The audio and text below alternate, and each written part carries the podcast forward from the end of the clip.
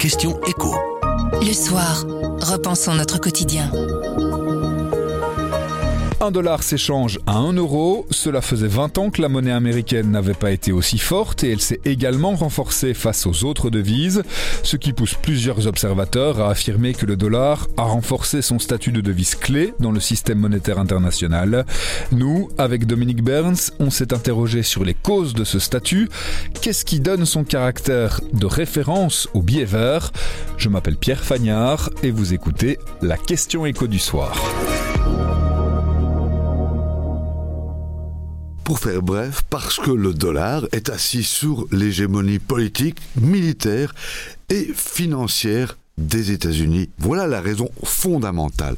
Une erreur que l'on commet souvent, par contre, c'est de voir que quand le dollar se raffermit sur le marché échange, quand il vaut plus face à l'euro, on pense qu'il réaffirme son statut. Mais cela n'a rien à voir.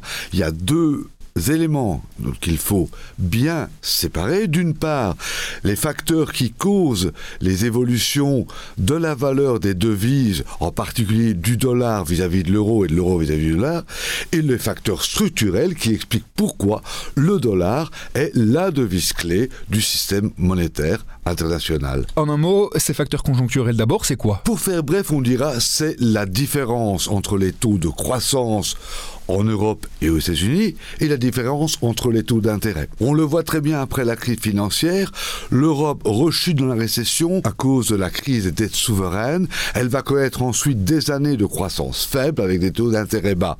À l'inverse, aux États-Unis, la croissance est plus forte, décevante par rapport à l'expérience historique, mais plus forte qu'en Europe, et les taux d'intérêt sont plus élevés.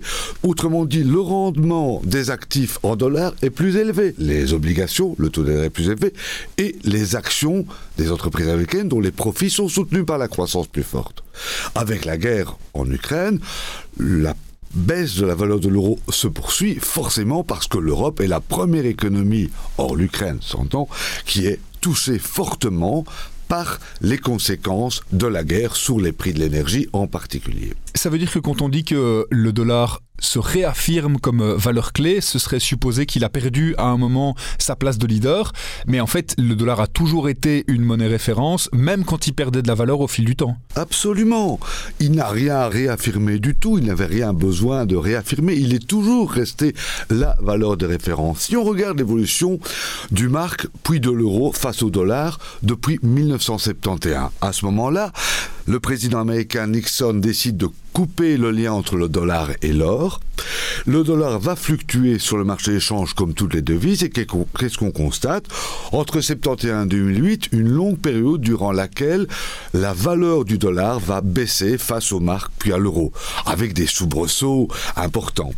Or, durant toute cette période, le dollar reste la devise de référence. Ça reste la devise à laquelle un grand nombre de pays hors d'Europe ancrent leur propre monnaie, ça reste la devise de facturation d'une bonne partie du commerce international, notamment de l'énergie, du pétrole, ça reste la devise de la finance internationale. Donc là, le dollar, pour le dire simplement, n'a pas besoin d'être fort sur le marché d'échange pour être hégémonique. Et si on repart de cette affirmation pour se tourner vers l'avenir, ça ne veut pas dire non plus que parce que le dollar est fort aujourd'hui sur le marché d'échange, son statut privilégié va perdurer dans le temps. On ne sait pas très bien, il pourrait à un moment peut-être être être supplanté par le yen, par exemple. Ou par le yuan chinois. Mais ça, effectivement, ce n'est pas parce que le dollar est fort aujourd'hui, comme vous le dites très justement, Pierre, qu'il maintiendra dans l'avenir son statut de devise clé.